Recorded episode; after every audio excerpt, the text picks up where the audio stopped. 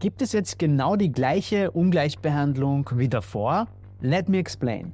Der ORF-Beitrag ist nun seit Anfang 2024 fällig und zwar egal, ob man ein TV-Gerät, Radio, PC oder Handy besitzt.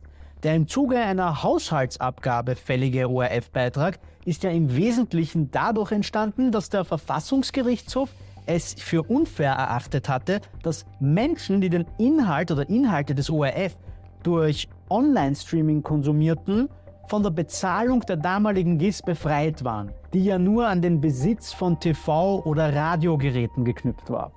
Um dem Ganzen also ein Ende zu setzen, wurde nun eine Haushaltsabgabe eingeführt. Egal wer welche Empfangseinrichtungen besitzt oder eben auch nicht. Denn seien wir uns mal ehrlich, die allermeisten haben zumindest ein Smartphone, mit dem sie die Inhalte des ORF konsumieren können. Das ist aber nicht das Problem.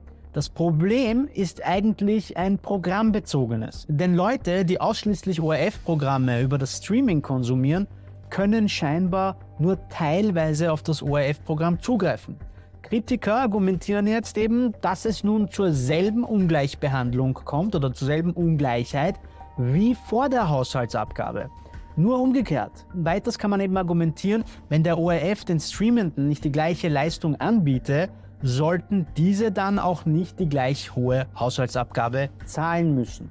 Der ORF plant jetzt aber ein vollständigeres Livestreaming auf der Plattform ORF On anzubieten, die gleichzeitig die DVT ersetzen soll mit April 2024, wo man dann auch besser vergleichen können wird, ob das tatsächlich so ist. Tatsächlich ist es mit dem Livestreaming und dem Catch-up so eine Sache.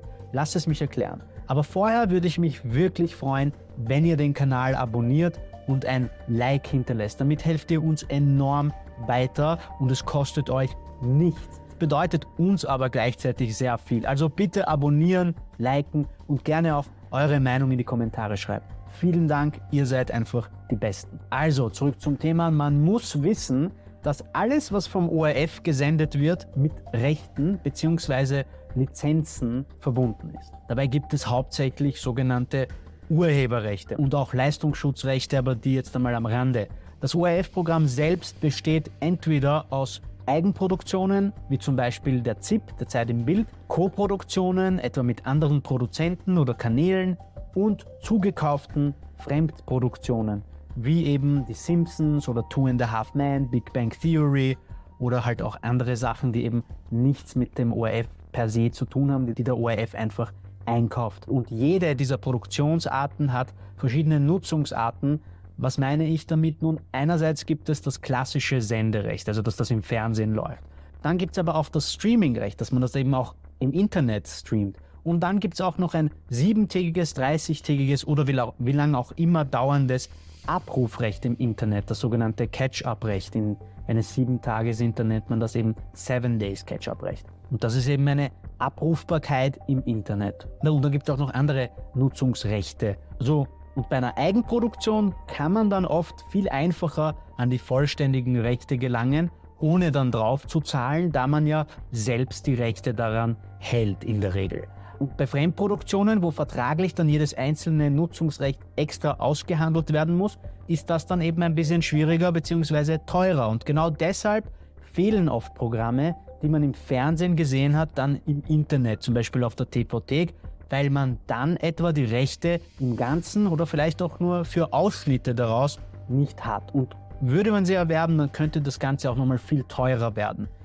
Die Frage, die man sich nun stellen muss, ist, muss der ORF die Rechte nun ausnahmslos so ausverhandeln, damit diese auch für die Streamer, die ja kein Fernseher oder sonstiges besitzen, vorhanden sind?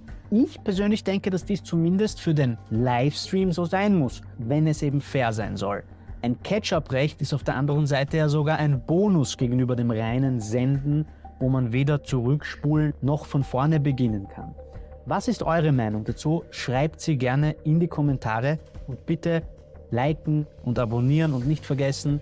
Mein Name ist Boris, das ist Just Profi und wir sehen uns beim nächsten Mal. Vielen Dank fürs Zuschauen.